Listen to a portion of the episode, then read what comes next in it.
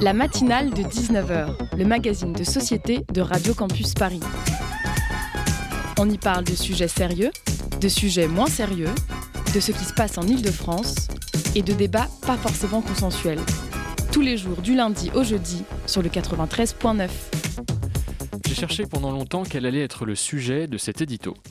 Mais j'ai été frappé toute la journée durant d'un grand sentiment d'imposture.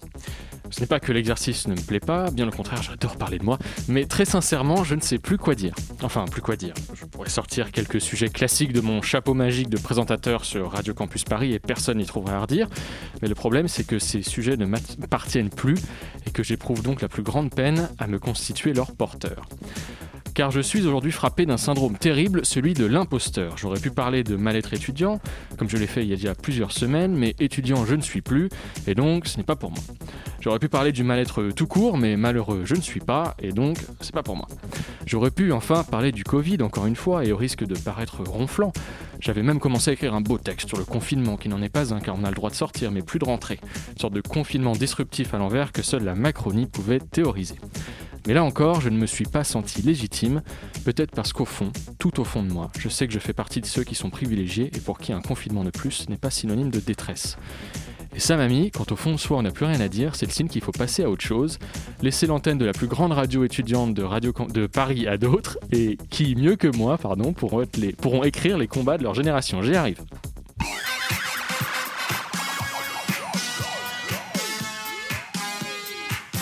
Ce soir, dans la matinale, on parle de sexisme dans le milieu du journalisme, un succès qui résonne dans l'actualité avec le récent hashtag Pierre Ménès Out dont tout le monde parle depuis plusieurs jours.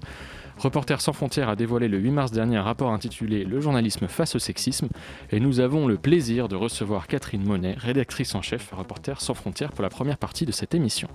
Juste après une pause musicale, nous aurons le plaisir de recevoir Léa Brochery, journaliste et porte-parole de Apprenons la Une, une association qui œuvre pour une meilleure représentation des femmes dans les médias et l'égalité dans les rédactions. Ensuite, nous aurons une chronique sur la série Détectoriste par Pierre, un mini-débat sur les séries télévisées et un zoom culturel pour vous présenter, si ce n'est pas déjà fait, la formidable série Genre au point de Radio Parleur qui commence sa deuxième saison. On est ensemble jusqu'à 19h55 sur le 93.9. Merci d'écouter la matinale. La matinale de 19h sur Radio Campus Paris.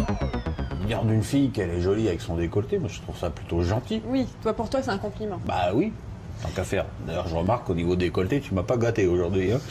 Puis tu, t'es toujours très bien, bah, j'allais dire défendu, mais tu n'avais pas besoin de te défendre parce que je t'attaquais pas. Est-ce que tu te souviens notamment, euh, notre, euh, on s'était embrouillé, toi et moi, euh, il y a, je sais pas, 4 ou 5 ans, parce que tu avais soulevé ma jupe devant tout le monde, tu te souviens? Tu te souviens? Pas du tout. Tu te souviens pas? Et pas du tout. Ah bah tu vois, moi je m'en souviens. Ouais.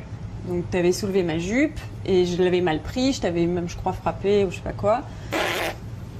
Tu te Ah souviens ouais, pas bah de non, ça pas du tout. Bah, Ça, par exemple, est-ce que tu le referais aujourd'hui? Oh oui. Soulever la jupe de quelqu'un comme ça, Oh oui. même en sachant que ça peut être humiliant. Ça t'a humilié? Oui, Ah bon? Ah, J'en suis désolé, mais. euh, Ouais, mais. Mais il faut aussi prendre les gens comme ils sont, quoi, tu vois. Il faut aussi prendre les gens comme ils sont. Catherine Monet, bonsoir. Vous êtes avec nous en direct, mais à distance, mesures sanitaires obligent. Vous êtes rédactrice en chef à Reporters sans frontières. Merci d'avoir accepté notre invitation. Pour cette interview, Bonsoir. je- bonsoir. Pour cette interview, je suis accompagné de Tom de la rédaction de Radio Campus Paris. Bonsoir Tom. Bonsoir Jules, bonsoir à tous. On vient d'entendre Pierre Ménez répondre aux questions de la journaliste Marie Portal- Portalano. Celle-ci, accompagnée d'autres consoeurs journalistes, accuse le chroniqueur de Canal+ d'attouchement sexuel. Qu'est-ce que cette affaire vous évoque? Bah, écoutez, ça confirme, cette affaire confirme les, résultats de l'enquête que nous avons euh, menée de, notre côté, à savoir, et qui s'appelle, et, qui a été publiée, euh, et qui s'appelle le journalisme face au sexisme. Et ça, euh, cette enquête révèle effectivement l'étendue de, de, de, l'existence de violences sexistes ou sexuelles, et, et ça montre que les, les- être femme journaliste, et encore aujourd'hui, revient souvent à, cumuler un double risque, c'est-à-dire que celui, en plus des dangers inhérents à la profession, il y il y a aussi le risque d'être exposé à ce type de violence. Bonsoir Catherine Monet. Euh, revenons donc plus précisément sur le rapport de Reporters sans frontières. On y apprend que les femmes sont moins envoyées sur le terrain car selon certaines rédactions ce serait trop dangereux. que 51% des violences sont commises par des supérieurs hiérarchiques et que certaines journalistes ont été victimes de viols en prison ou même dans l'exercice de leur profession. Vous citez notamment l'exemple de Lara, Logan et Caroline Stins, toutes deux victimes de viols lors de reportages sur la place Tahrir au Caire en 2011.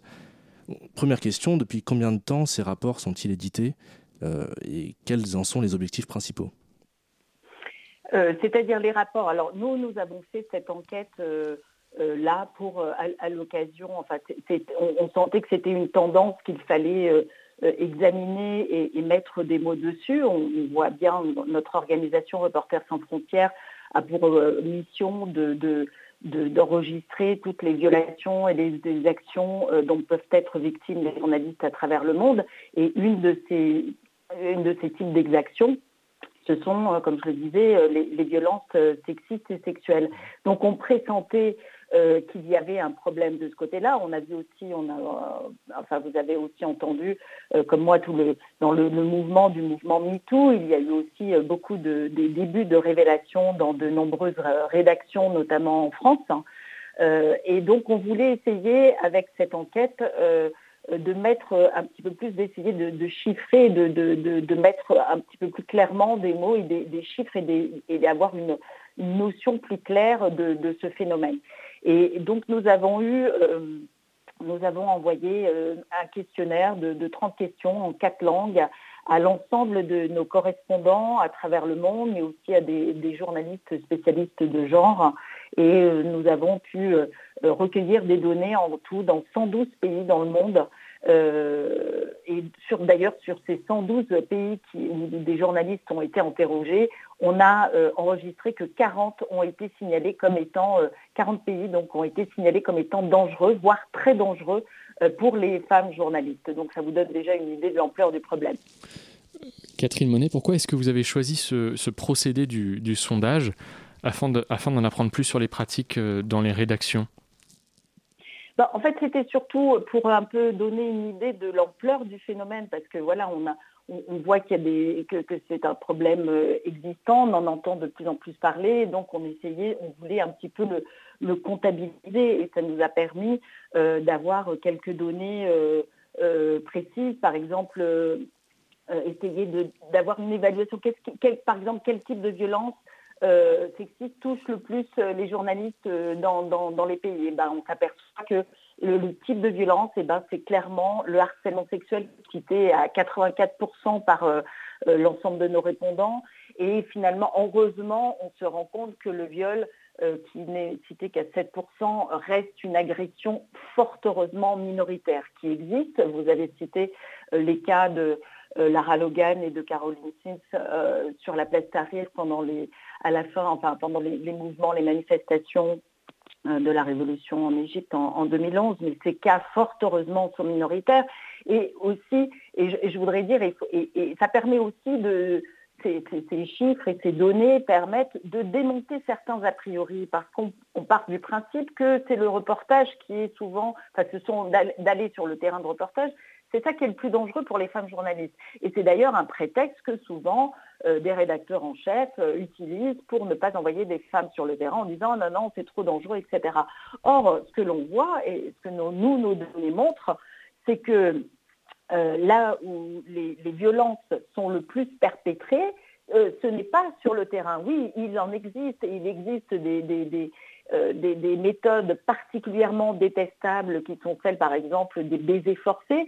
Euh, vous avez peut-être vu vous-même euh, ça arrive souvent aux journalistes, notamment euh, dans le domaine du sport, qui sont en direct euh, sur des événements, qui couvrent des événements sportifs en direct à la télévision et qui tout d'un coup se font toucher, agresser, même voilà, embrasser en direct devant les télés. Bon, c'est ce qu'on appelle la pratique des baisers forcés et notamment au Brésil, des, femmes journalistes se sont unies pour dénoncer ces pratiques et ça n'arrive pas malheureusement qu'au Brésil, au Liban aussi. Euh, les femmes se sont euh, euh, vraiment, les femmes journalistes se sont mobilisées pour dénoncer des pratiques d'attouchement parfois dans les manifestations, etc. Mais voilà, cela arrive, mais c'est vraiment le, haut de l'iceberg et c'est beaucoup moins important que d'autres types de violences. Parce que voilà, quand on en revient aux chiffres, pour revenir à votre question, ce que l'on se rend compte, c'est que quand on pose la question où les violences sexistes ont-elles été perpétrées, le premier point le plus important, c'est 73% sur Internet. C'est le web qui est aujourd'hui l'endroit le plus dangereux pour les femmes journalistes. Et ensuite, 58% euh, parlent de leur lieu de travail. Et de la même façon, quand on regarde par qui ces violences sont perpétrées, ben, les chiffres montrent que donc, euh, vous citiez tout à l'heure ce chiffre, c'est que les, premiers agresseurs, eh ben, à 51%, euh, c'est le supérieur hiérarchique qui est cité, et 46%, c'est un collègue. On, va revenir sur ces différentes euh, zones de danger que, vous évoquez, c'est une des parties de votre rapport, effectivement. J'aimerais juste qu'on parle très, très rapidement de, de, votre méthodologie, puisque quand on regarde les, les chiffres de votre rapport, c'est 112 personnes qui ont répondu au questionnaire et 57% d'hommes. Vous avez fait ce fait ce choix de, laisser la parole, une, parole relativement majoritaire aux, hommes? Alors non, ce n'est pas un choix, c'est le hasard, c'est le fait que notre réseau de correspondants est euh, principalement, comme euh, la profession, euh, reste principalement masculin. donc en fait, c'est tout à fait, c'est parce que nous avons choisi d'interroger nos, nos, correspondants qui sont déployés partout dans le monde et que et, c'était aussi intéressant. Alors le, hasard a fait que euh, il y a plus d'hommes que de. Enfin le hasard. Le, fait est que plus d'hommes du coup ont répondu que de femmes. Euh, ce n'était pas forcément voulu. notre choix a été d'abord d'interroger nos correspondants qui sont euh, en principe au courant, voilà, qui, qui, sont un peu nos antennes un petit peu partout à travers le monde et qui sont capables de capter les tendances dans chacun de leurs pays. Et, on a également interrogé dans certains pays où euh, nos correspondants s'estimaient non compétents pour euh, répondre à ces questions car pas suffisamment informés. Euh, dans ces cas-là, on a fait appel aussi à des journalistes plutôt spécialisés sur les questions de genre et qui étaient mieux à même de d'avoir des informations. Mais donc voilà, et alors après, ce qui est intéressant aussi, c'est de voir que certains résultats, bah, justement, ce ne sont pas, on pourrait certaines enquêtes pourraient être soupçonnées d'être biaisées parce que ce sont des femmes qui répondent, ben là on ne pourra pas dire que c'est biaisé, c'est des hommes qui disent, enfin une majorité d'hommes qui disent que voilà euh, le harcèlement sexuel est la principale, le principal type d'agression sexiste et que les, violences sexistes se passent aussi euh, et principalement aussi sur le lieu de travail. Je vais vous poser une question d'ordre général. Aux États-Unis, on a eu l'histoire de Roger Ailes, l'ancien patron de la toute-puissante Fox News, qui a dû démissionner. Au Japon, il y a la journaliste Shihiro Ito, euh, Shiori pardon, Ito, qui a obtenu gain de cause devant la justice. Et en France, euh, dernièrement, il y a la retentissante enquête sur les agissements de Patrick Poivre d'Arvor. Tout cela évidemment dans le sillage de MeToo, comme vous l'avez mentionné euh, plus tôt. Est-ce que les choses sont en train de changer selon vous? Alors, j'ai envie de vous dire, hein, ça, va être un peu une réponse de Normand, oui, oui et non. C'est-à-dire qu'on se rend compte quand même, et là on a quelques chiffres aussi dans, notre enquête, que euh, les plaintes euh, n'aboutissent pas toujours. D'abord qu'on a 65% des femmes journalistes qui sont touchées par ces violences et eh qui ne portent pas plainte. non, pardon c'est 65%, excusez-moi, je, me, trompe, c'est l'inverse, c'est-à-dire que 65% des femmes victimes de violences portent plainte, mais euh, après, de nombreuses, euh, la, plupart de, de, ces plaintes, effectivement, n'aboutissent pas toujours. D'abord, il y a beaucoup aussi même d'autocensure, c'est-à-dire que beaucoup de femmes ne, continuent à ne pas porter plainte par peur euh, par un peu par honte et, par peur euh, des fois de représailles euh, professionnelles. Mhm. Et puis on s'aperçoit aussi que la révélation de ces violences ne donne pas forcément lieu à des mesures au sein de la rédaction. On a, par exemple, dans 61% des cas cités, il n'y a pas de suite dans les rédactions, ce qui est assez grave. Mais donc en même temps, ça ne bouge peut-être pas assez vite, mais en même temps, euh, il y a quand même euh, énormément de, petites choses euh, qui bougent au fur et à mesure. On voit quand même le développement de, réseaux de soutien entre femmes journalistes de plus en plus. Enfin voilà, on voit des, réseaux de soutien entre femmes journalistes se développer. On voit aussi, bah, il y a des collectifs, des plateformes qui contribuent au financement et, qui vont favoriser la publication d'enquêtes réalisées par des femmes journalistes ou à destination d'un public peut-être plus féminin. Et puis surtout, quand même, on voit euh, dans, des, rédactions, par exemple, comme Mediapart ou euh, comme la grande agence euh, France Presse, on voit qu'il y a de plus en plus l'intégration de chartes de bonne conduite et voire des, postes. et ça, c'est une démarche assez intéressante de, des créations de postes de responsables éditorial aux questions de genre qui sont destinés à à, repérer euh, les stéréotypes sexistes et de façon à éviter qu'ils se répètent et, qu'ils sont aussi là, ces, responsables éditoriaux, euh, de, façon à donner plus de place, euh, et en, tout cas la place qu'ils méritent des enquêtes, par exemple, sur les, questions de genre, ou, les, enquêtes qui peuvent concerner des, questions liées aux droits des femmes, parce qu'on s'aperçoit, c'est très important, dans, beaucoup de pays, euh, parmi les, cibles, les femmes journalistes ciblées en premier lieu, ce sont les femmes. Alors on, a parlé tout à l'heure du domaine du sport, et là on, a cette, ce, euh, cette lumière qui a été faite grâce au, reportage de Marie Portolano mhm. euh, sur l'environnement des services sportifs, qui est effectivement un bastion très masculin et où il y a énormément encore de, problèmes de sexisme. Mais euh, des fois, c'est beaucoup plus, je dirais, insidieux parce que ce sont les, les, spécialistes aussi des droits des femmes dans de nombreux pays qui sont les premières ciblées par ces violences, euh, par ces violences spécifiques. Une des autres petites choses qui pourrait changer, euh, n'est-ce pas aussi le verdict de la journaliste Sandra Muller qui a attendu ce 31 mars? Pour rappel, c'est la journaliste qui est à l'origine du hashtag Balance ta rédac. Et elle avait fait appel face aux constatations pour diffamation et versement de 15 000 euros de dommages et intérêts. On attend le, verdict de cet appel le 31 mars. Est-ce que selon vous, c'est un verdict qui pourrait être symbolique?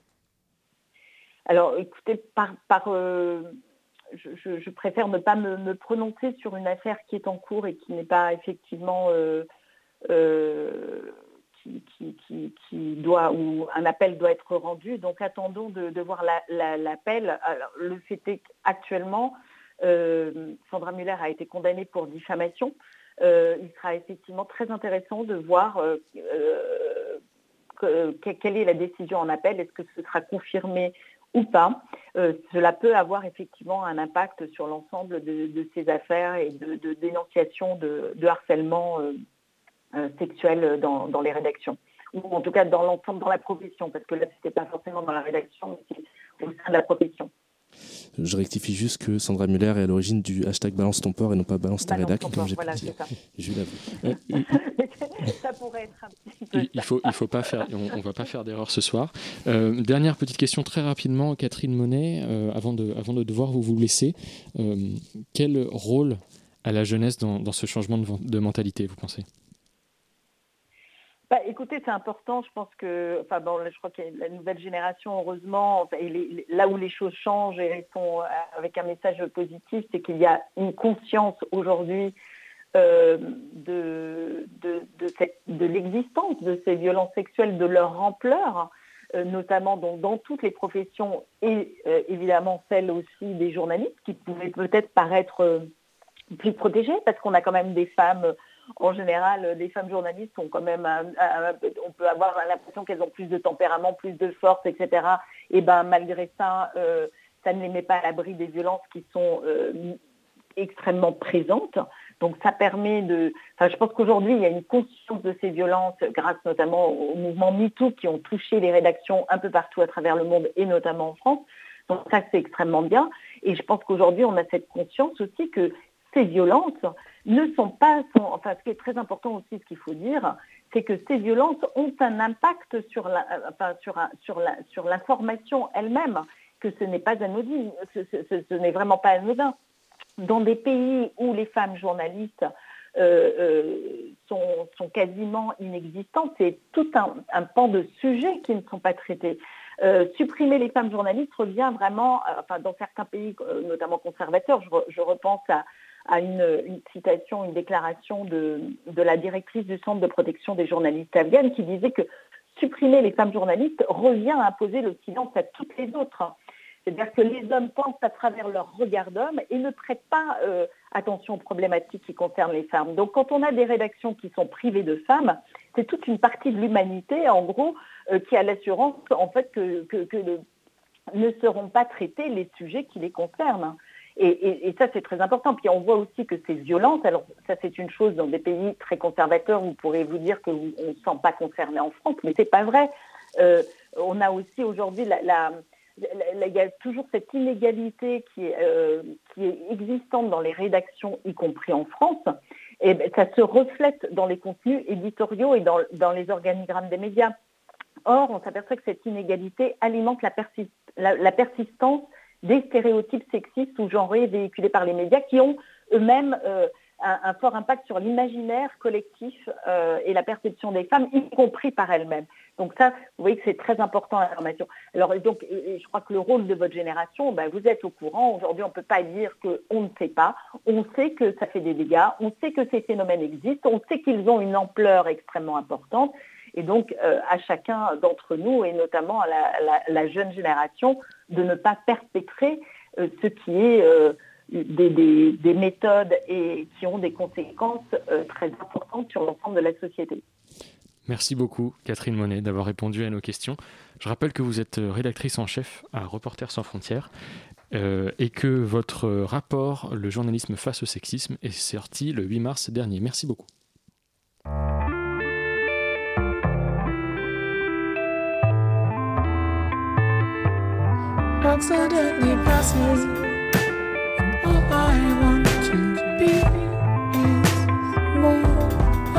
Aggressive. Accidentally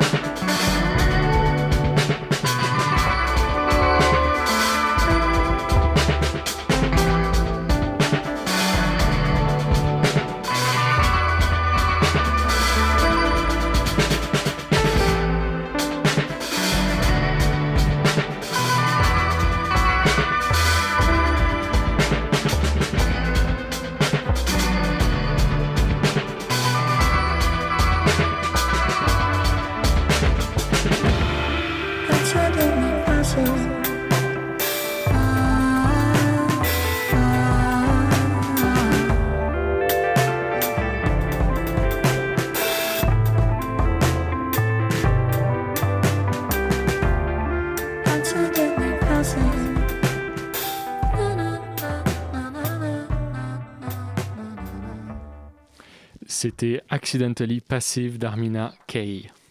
La matinale de 19h sur Radio Campus Paris. On me reproche que ce soit le baiser à, Isabelle Moreau pour la centième du CFC, ça date, hein. ça a 10 ans. Euh, tu faisais de la télé il y a 10 ans, je sais pas combien de personnes t'as embrassé sur la bouche il y a 10 ans à la télé. Moi d'ailleurs, euh, j'ai embrassé Dominique Grimaud, j'ai embrassé euh, Francesca, je, je suis pas bien. Et mais évidemment, quand je joue à la scène avec Francesca, je ferais plus ça aujourd'hui. Mais parce que le, monde a changé.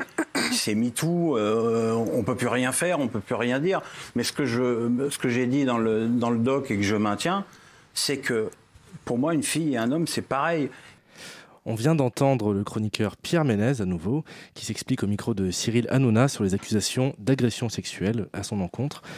Euh, bonsoir Léa Brocry, vous êtes porte-parole de Prenons la Une. Je vous pose la même question qu'à notre premier invité. Qu'est-ce que cette affaire, Pierre Ménez, vous évoque? Ça m'évoque que euh, le, problème est systémique, il persiste et, euh, encore aujourd'hui, des, personnes comme Pierre Ménès ne se rendent pas compte euh, du, problème qu'il y a malgré toutes les paroles qui se sont libérées. heureusement, il y a eu une avancée dans beaucoup de médias et dans l'esprit de, certains, de certains hommes, de certains journalistes hommes. Mais on se rend compte qu'il bah, y a encore du chemin à faire. Et c'est pour ça que Prenons la Une existe encore. C'est un chemin à faire du coup vers l'égalité professionnelle. C'est votre, c'est le cheval de lutte de votre association. Qu'est-ce que ça veut dire l'égalité professionnelle? L'égalité professionnelle, euh, déjà, qui est très importante, mais surtout la fin du harcèlement euh, dans les rédactions. Euh, aujourd'hui, il existe encore ce harcèlement et ce n'est pas normal en 2021. Malgré bah, ce que je disais, toutes les paroles qui se sont libérées, on ne peut pas rester comme ça avec ce, patriarcat qui, règne même sur les rédactions. Euh, voilà. Mais oui, effectivement, l'égalité professionnelle, elle est, obligatoire aujourd'hui. Euh, les, journalistes femmes, que ce soit dans le sport ou, dans, plein d'autres domaines, en tout cas dans le journalisme, euh, les journalistes femmes sont à poste égal avec un, salaire moins important. Elles sont peu à des postes haut placés. Donc voilà, tout ça, ça doit changer. Ça évolue, mais ça doit encore changer. Est-ce qu'il faudrait prendre des mesures obligatoires dans ce cas-là pour rétablir cette égalité professionnelle et à la fois protéger les journalistes féminines? Femmes, pardon? Alors, normalement, euh, normalement dans, les, dans les entreprises de plus de 500 personnes, donc il y a beaucoup de médias qui, font partie de ces entreprises, un référent éthique euh, doit être nommé. Alors un référent éthique, euh, il peut servir autant pour la l'égalité, l'égalité entre les hommes et les femmes dans l'entreprise que ce qui, le sexisme dans les contenus journalistiques, hein, ce qu'on écrit dans les, dans, les, dans les reportages ou dans les, dans les articles un référent éthique. Ensuite, il faudrait que les ressources humaines euh, et les directions prennent plus de, mesures pour, euh, pour euh, protéger les journalistes femmes qui sont victimes de harcèlement. on avait fait une enquête qui s'appelait Entendu à la rédac il y a trois ans maintenant, euh, je pense que les, chiffres se valent encore, mais euh, en gros, il y avait eu euh, plus de 270 rédactions qui avaient été citées dans, dans, cette enquête sur des faits de harcèlement, des faits d'agression sexuelle à l'intérieur des rédactions. Et dans 86% des cas, la direction n'avait pas pris de mesures. 86% des cas. Donc ça, c'est vraiment une, évolution qu'il faut que les, rédactions prennent parce que souvent les, directions ne font rien. Les directions de rédaction ne font rien, les ressources humaines ne font rien. Et, euh, c'est ça qui ferait avancer les choses aussi. Le fait de pouvoir être protégé par sa direction, tout simplement. Je vous pose une autre question qui va dans le sens de ce que vous dites. Est-ce qu'il faudrait instaurer des quotas dans les rédactions, à la fois dans les postes à, haute responsabilité et dans l'ensemble de, la rédaction Bien sûr, bien sûr, ça, devrait être, euh, ça, devrait être dans, les, dans la charte on va dire, de la rédaction. Alors, il y a certaines rédactions qui sont volontaristes et qui le, qui le font déjà. C'est le cas à Néon, euh, le magazine Néon, qui fait attention à, qui ils embauchent. Euh, en tout cas, ils font attention à cette mixité. C'est le cas à France Télévisions. Euh, ils font attention au, nombre de, femmes rédactrices en chef, au nombre de femmes directrices des rédactions, etc. Donc il y a certaines rédactions qui le font déjà, mais c'est encore trop peu. C'est également le cas à Arte Radio de, mémoire. Euh, est-ce que selon vous, euh, on change plus une, mentalité en, mettant des femmes à haute responsabilité ou alors on change plus les mentalités en, atteignant une parité à 50% dans les, dans les rédactions? euh, Je pense que les, deux, les deux jouent. très sincèrement, on se rend compte que quand il y a des femmes à la tête des rédactions, les contenus journalistiques, c'est pas anodin quand les contenus journalistiques sont très sexiste. Euh, on se rend compte qu'à la tête des rédactions il y a eu ces, propos sexistes dans les, titrailles ou à l'intérieur des articles, on se rend compte qu'à la tête de ces rédactions, c'est souvent des hommes. Donc déjà, avec des femmes à la tête, ça pourrait faire changer euh, ces, pratiques-là. Euh, et une mixité aussi à l'intérieur des rédactions, évidemment, parce que ça joue aussi. Chaque journaliste femme peut aussi œuvrer comme les hommes, hein. évidemment, je ne fais jamais de généralité, mais chaque journaliste femme peut œuvrer justement à, ce que certaines pratiques sexistes ne se voient plus. Euh, Léa Brocry, pourquoi est-ce que vous avez choisi de, rejoindre l'association Prenons la Une? Alors, euh, alors c'est euh, un peu personnel comme anecdote, mais en fait, quand je suis sortie de l'école, je me suis dit que ce que je vivais dans la rue, le sexisme que je pouvais vivre dans la rue, n'allait pas m'arriver dans la rédaction. Parce que euh, pour moi, les journalistes étaient quand même une population, si on peut dire ça, entre guillemets, euh, assez sensibilisée à ces questions-là. et en fait, bah, sortie de l'école, je suis rentrée dans, plusieurs rédactions parce que je suis pigiste à France Télé, donc je, vogue dans, différentes rédactions. Je me suis rendu compte qu'en fait, ce que je vivais dans la rue, je le vivais aussi dans les rédactions. Et donc je me suis dit, mais il y a forcément des associations qui se battent pour ça, parce qu'en plus il y avait MeToo qui commençait à sortir, euh, euh, voilà, il y avait des, paroles qui se libéraient, etc. Donc je me suis dit, il y a forcément une asso pour, euh, pour ça. Et du coup j'ai connu, j'ai connu Prenons la Une, et puis et voilà, et me voilà là. Oui, alors c'est intéressant parce qu'en préparant cette euh, interview, j'ai demandé, moi je suis également en école de journalisme, mais j'ai demandé à, mes camarades euh, s'ils pouvaient réagir aux affaires qu'on a en ce moment, PPDA, euh, Pierre Ménez, etc. Et l'une d'entre elles m'a dit, j'ai l'impression que ça ne peut pas m'arriver, les mêmes mots que vous venez de prononcer. Qu'est-ce que ça vous fait d'entendre ça que bah, les journalistes, ou celles qui étaient à votre place, celles qui sont à votre place aujourd'hui, pensent la même chose que vous? Qu'est-ce que vous pouvez leur Alors, dire? malheureusement, ça peut arriver à tout le monde, malheureusement, et ça peut même arriver en école de journalisme. Euh, je reparle de l'enquête qu'on avait fait à Entendu la Rédac. Il y a 31 écoles de journalisme qui ont été citées. Donc même à l'intérieur des, écoles de journalisme, malheureusement, on peut vivre ce genre de choses. Euh, le point positif, parce qu'il y en a quand même, euh, c'est que les, nouvelles générations qui arrivent, donc, parce qu'on donne aussi des formations aux étudiants et, j'en fais partie du pôle formation, donc je vois des masters euh, et puis même des, licences euh, en, journalisme. Les générations qui arrivent sont mille fois plus sensibilisées que nous. Et encore plus de la génération qui est au-dessus de moi. Donc ça, c'est hyper encourageant, c'est hyper rassurant parce qu'on sait que dans quelques années, ces gens-là, ces élèves-là, ils seront journalistes à leur tour et que du coup, ils ne vont pas perpétrer, euh, en tout cas pour, pour en, général, ces pratiques sexistes, comme ont pu perpétrer les, générations d'avant. Euh, prenons la une, l'association a lancé une plateforme d'écoute. Est-ce que vous pouvez nous expliquer comment ça marche? Alors en fait, euh, le, pôle écoute, il est constitué euh, de plusieurs journalistes, évidemment, qui, font partie de, l'association aussi. Elles ont été formées à l'écoute parce que pas n'importe qui peut, écouter la parole d'une victime. on n'est pas forcément diplomate et préparé à ça. Donc elles ont été formées avec le CFCV, le collectif euh, euh, des femmes euh, contre le, viol. Et, donc elles recueillent la, parole de victimes qui ont été victimes de harcèlement ou d'agression sexuelle à l'intérieur des rédactions. Elles recueillent la parole, mais elles n'ont pas contribution à, faire une thérapie. Ce ne sont pas des psychologues. Par contre, elles peuvent envoyer la personne qui est la, victime vers des, gens qui seront qui seront à même de, faire une thérapie, etc., s'il y en a besoin. Et aussi, elles peuvent euh, envoyer vers, vers l'avocat de, Prenons la Une, euh, parce qu'on a un avocat euh, dont les journalistes peuvent profiter gratuitement. ça peut aider dans certains cas si la, victime a décidé de porter plainte. Donc voilà, cette plateforme d'écoute, elle est, elle est créée depuis un an. Elle marche très bien depuis, depuis six mois. Là, en ce moment, elles sont en train de se former euh, au, cyberharcèlement parce que ben, ça arrive malheureusement de plus en plus. Euh, voilà. Vous avez l'espoir que Prenons la Une n'ait plus à, faire de, telles actions d'ici quelques années? Ah mais moi mon rêve, mon rêve, peut-être pas, mais euh, si, si Prenons la Une n'existe plus, ça veut dire que tout sera réglé, oui. Donc oui, ce serait, ce serait génial ce serait génial. Euh, malheureusement, c'est pas encore fait. Mais euh, parce que je me rends compte que on, a encore de plus en plus de travail, euh, de plus en plus de journalistes qui, nous, qui nous joignent justement pour, pour parler de telle affaire, de telle affaire, de telle affaire.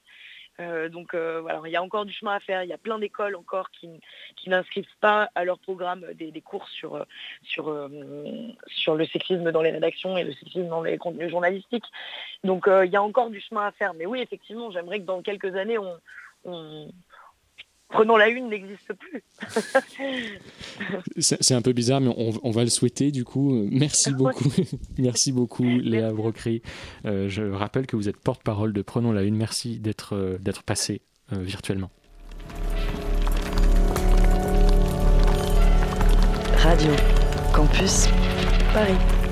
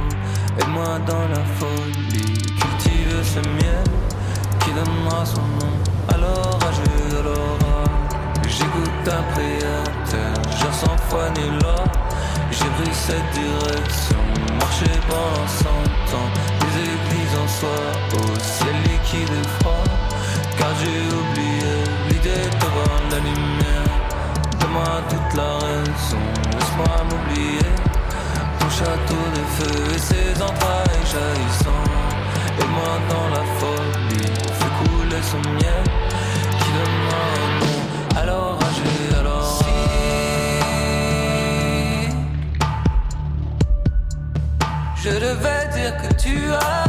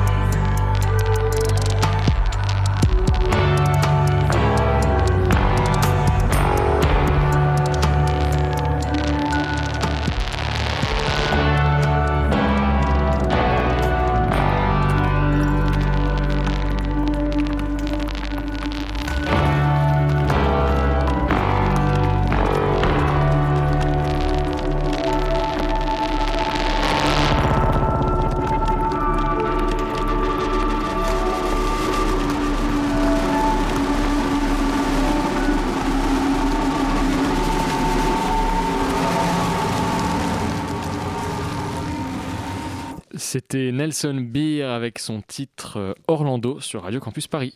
La matinale de 19h, le magazine de société de Radio Campus Paris.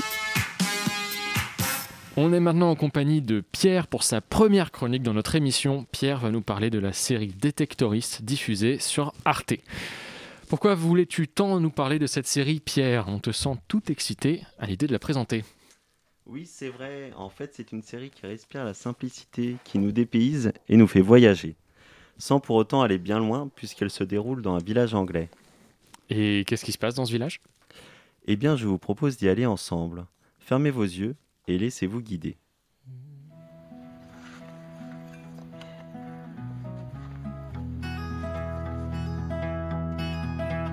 Will you search through the lonely earth for me? Climb through the briar and bramble. I'll be your treasure. Ça y est, vous êtes avec moi Nous voici dans le petit village de Denbury. Sortez du bourg, traversez plusieurs champs jusqu'à voir un grand arbre. Vous le voyez Eh bien, rapprochez-vous de lui. Vous y rencontrerez sans doute deux hommes assis en train de boire un café. Ces deux hommes, c'est Andy et Lance, deux chercheurs de métaux un peu excentriques qui rêvent de découvrir un trésor qui les rendrait riches et célèbres. Épisode après épisode, on suit ces deux membres du Denbury Metal Detecting Club, qui passent leur journée à déterrer multiples objets en tout genre. Capsules de canettes, petites voitures, bou- boutons et bien d'autres encore.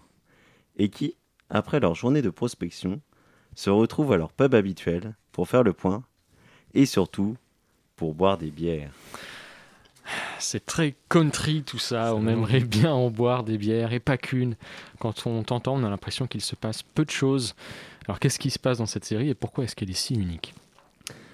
Eh bien, c'est justement ça qui est intéressant. Le fil conducteur de la série tient à cette recherche de trésors, que l'on pourrait voir comme une analogie à une recherche de sens pour la vie de Lance et Andy. Où l'un a des difficultés à reconquérir sa femme, le second à retrouver un travail. Leurs faiblesses montrées à nu nous rendent sensibles à leurs histoires, et on ne peut alors qu'être touché par leurs petites victoires. Ajoutez à cela un humour très fin où la parole n'est pas nécessaire pour faire sourire et rire, et vous n'aurez qu'une envie, c'est de retrouver ces deux amis vivant dans leur doux monde empli de poésie. Bref, Détectoris, c'est un monde où l'on revient à l'essentiel, l'amitié, vivre naturellement en passant du bon temps. C'est aussi une ode à la nature, où l'on profite des moments de silence passés avec nos deux protagonistes. On ne pouvait d'ailleurs espérer meilleur duo d'acteurs que Mackenzie Crook, que vous connaissez dans Pirates des Caraïbes, et Toby Jones, célèbre voix de Dobby dans Harry Potter. Mackenzie, qui est également réalisateur de ce chef-d'œuvre, a d'ailleurs renoncé à reprendre son rôle du pirate Raggety afin de se consacrer entièrement à la série, et il a bien fait, car c'est très réussi. Pour finir, je dirais que ces derniers temps, on me parle beaucoup de la série En thérapie, qui fait du bien en cette période de confinement. Détectoriste, elle aussi à sa façon nous fait du bien, en nous permettant de retrouver la vie d'avant, la nature et les amis.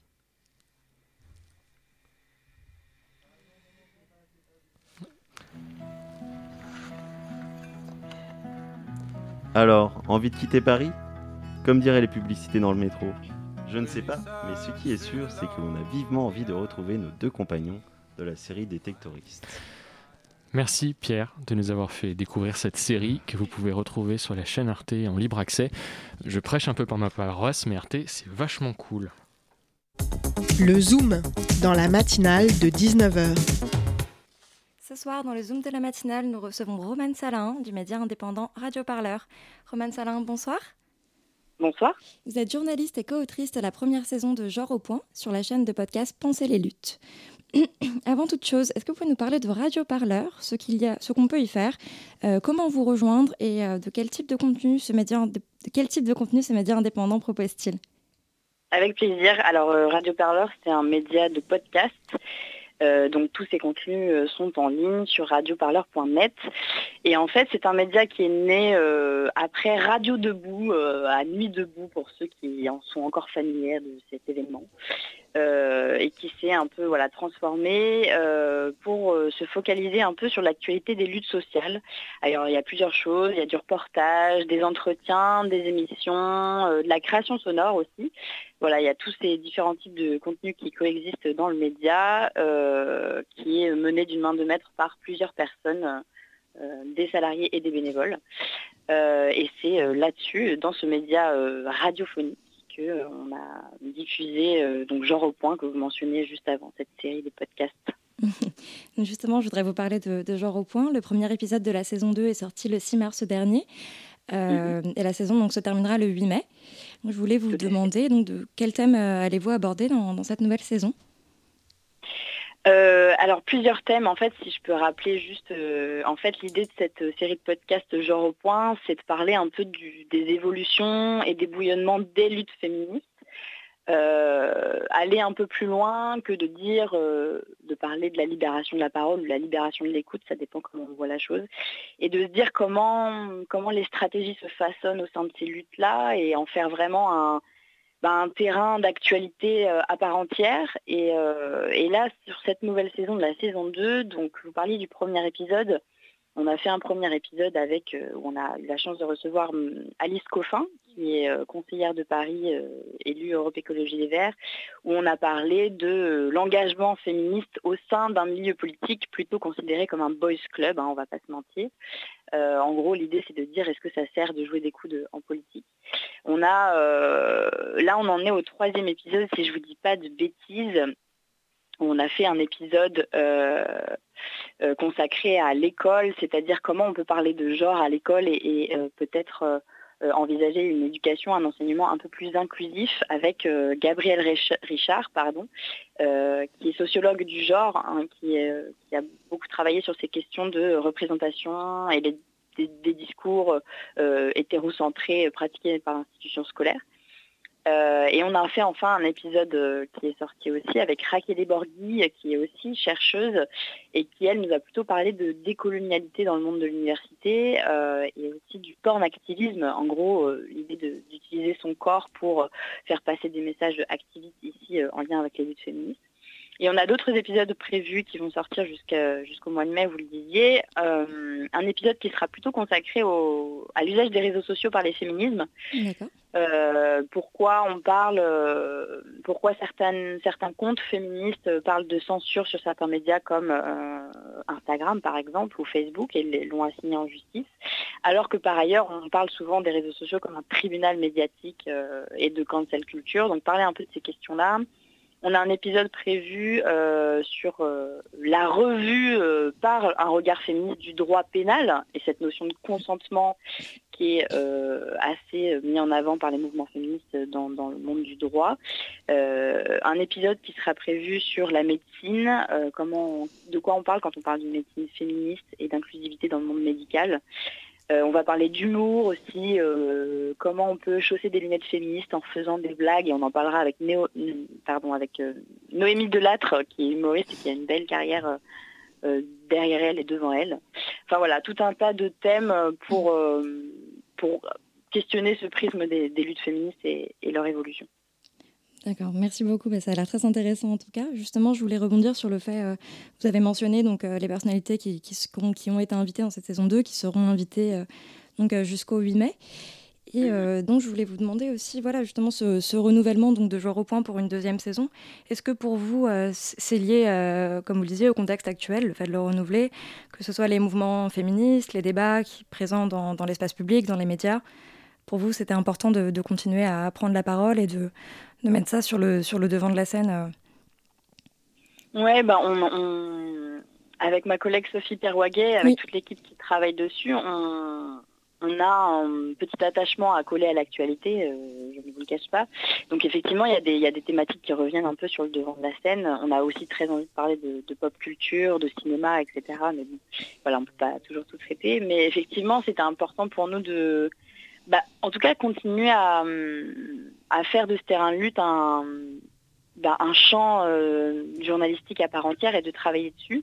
Et puis, euh, donner la parole à des personnes, euh, des chercheuses, mais aussi des activistes, mêler à la fois une, une, prise de recul avec des personnes qui ont fait des recherches sur ces thématiques-là et aussi une parole de terrain avec des activistes qui ont un peu, si je peux dire, les mains dans le cambouis et qui réfléchissent stratégie, moyens d'action comment, euh, comment être le plus efficiente euh, dans la lutte et faire avancer, et les droits sur ces questions-là.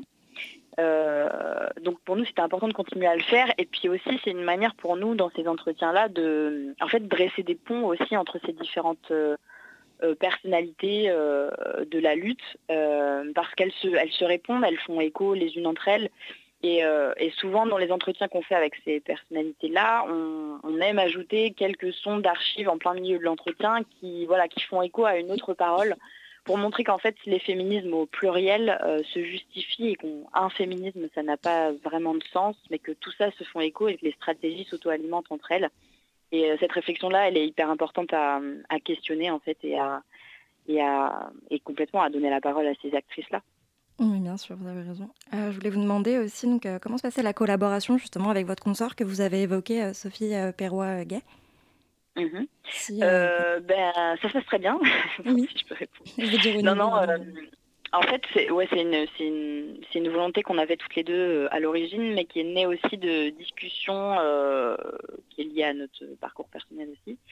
on ne se retrouvait pas forcément dans l'espace médiatique, je pense, sur, sur, sur ce traitement de, l'actualité des luttes féministes. Et il y avait des questions qu'on avait envie de poser un peu en mettant des pavés dans la mare. Euh, la première saison, on a parlé par exemple de l'usage de la violence par les femmes dans le cadre de la lutte.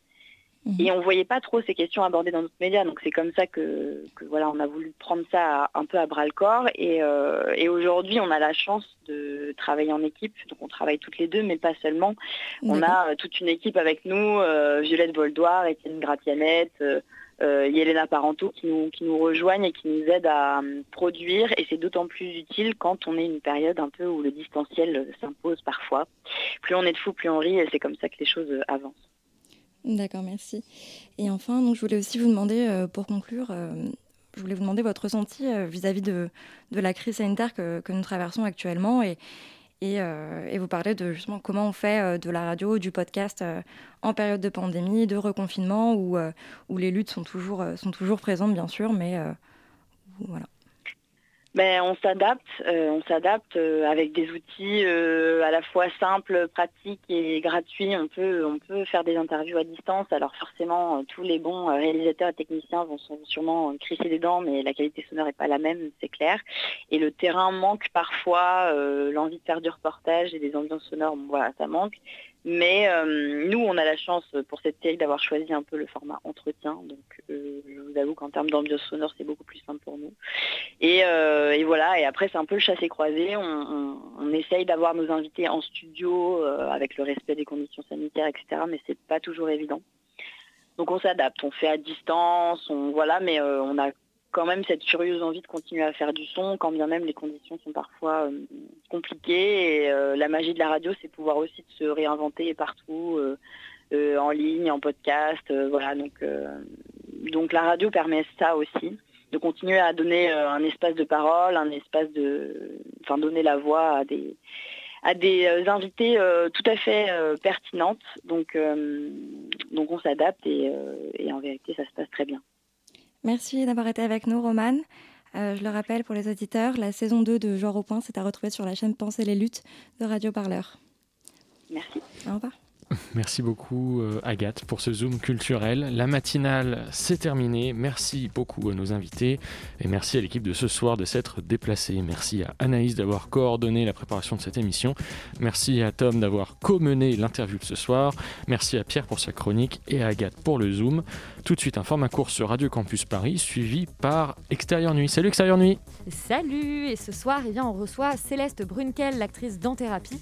Et puis on vous parlera de euh, la version de De Justice League et de la série It's a Sin de Russell T. Davis. Merci beaucoup, restez sur le 93.9. Bonne soirée.